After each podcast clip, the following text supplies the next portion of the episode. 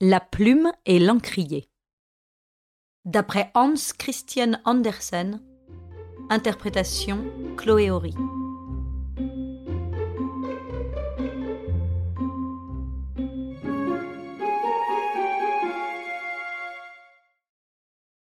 Que de choses dans un encrier, disait quelqu'un qui se trouvait chez un poète. Que de belles choses. Quelle sera la première œuvre qui en sortira? Un admirable ouvrage, sans doute. C'est tout simplement admirable, répondit aussitôt la voix de l'encrier. Tout ce qu'il y a de plus admirable, répéta-t-il en prenant à témoin la plume et les autres objets placés sur le bureau. Que de choses en moi. Ah, on a quelque peine à le concevoir. Il est vrai que je l'ignore moi-même et que je serais fort embarrassé de dire ce qui en sort quand une plume vient de s'y plonger. Une seule de mes gouttes suffit pour une demi-page. Que ne contient pas celle-ci? C'est de moi que naissent toutes les œuvres du maître de séant. C'est dans moi qu'il puise ses considérations subtiles, ses héros aimables, ses paysages séduisants, qui emplissent tant de livres. Je n'y comprends rien, et la nature me laisse absolument indifférent, mais qu'importe. Tout cela n'en a pas moins sa source en moi, et cela me suffit. Vous avez parfaitement raison de vous en contenter, répliqua la plume. Cela prouve que vous ne réfléchissez pas, car si vous aviez le don de la réflexion, vous comprendriez que votre rôle est tout différent de ce que vous le croyez. Vous fournissez la matière qui me sert à rendre visible ce qui vit en moi. Vous ne contenez que de l'encre, l'ami, pas autre chose.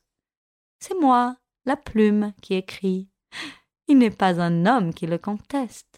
Et cependant, beaucoup parmi les hommes s'entendent à la poésie autant qu'un vieil encrier.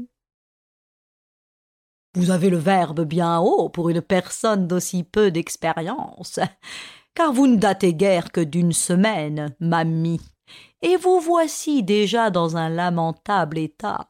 Vous imagineriez-vous par hasard que mes œuvres sont les vôtres? Oh. La belle histoire. Plume d'oie ou plume d'acier, vous êtes toutes les mêmes, et vous ne valez pas mieux les unes que les autres.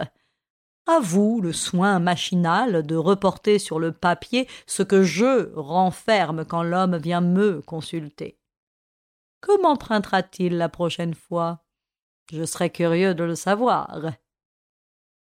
Pas conclut la plume. Cependant, le poète était dans une vive surexcitation d'esprit lorsqu'il rentra le soir. Il avait assisté à un concert et subi le charme irrésistible d'un incomparable violoniste. Sous le jeu inspiré de l'artiste, l'instrument s'était animé et avait exhalé son âme en débordantes harmonies. Le poète avait cru entendre chanter son propre cœur, chanter avec une voix divine comme en ont parfois des femmes. On eût dit que tout vibrait dans ce violon. Les cordes, la chanterelle, la caisse, pour arriver à une plus grande intensité d'expression. Bien que le jeu du virtuose fût d'une science extrême, l'exécution semblait n'être qu'un enfantillage. À peine voyait-on parfois l'archer effleurer les cordes. C'était à donner à chacun l'envie d'en faire autant avec un violon qui paraissait chanter de lui-même, un archer qui semblait aller tout seul. L'artiste était oublié, lui, qui pourtant les faisait ce qu'ils étaient, en faisant passer en eux une parcelle de son génie. Mais le poète se souvenait, et s'asseyant à sa table, il prit sa plume pour écrire ce que lui dictaient ses impressions.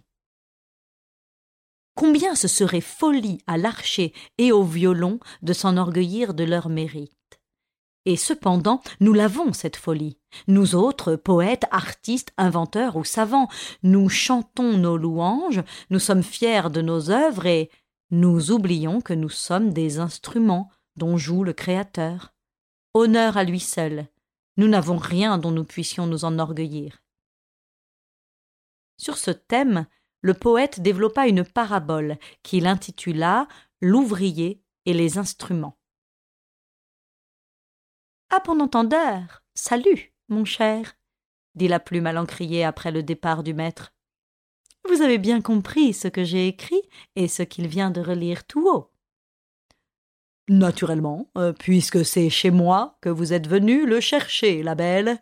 Je vous conseille de faire votre profit de la leçon, car vous ne péchez pas d'ordinaire par excès de modestie.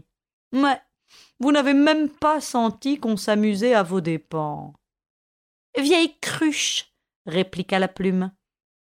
Vieux balai, riposta l'encrier.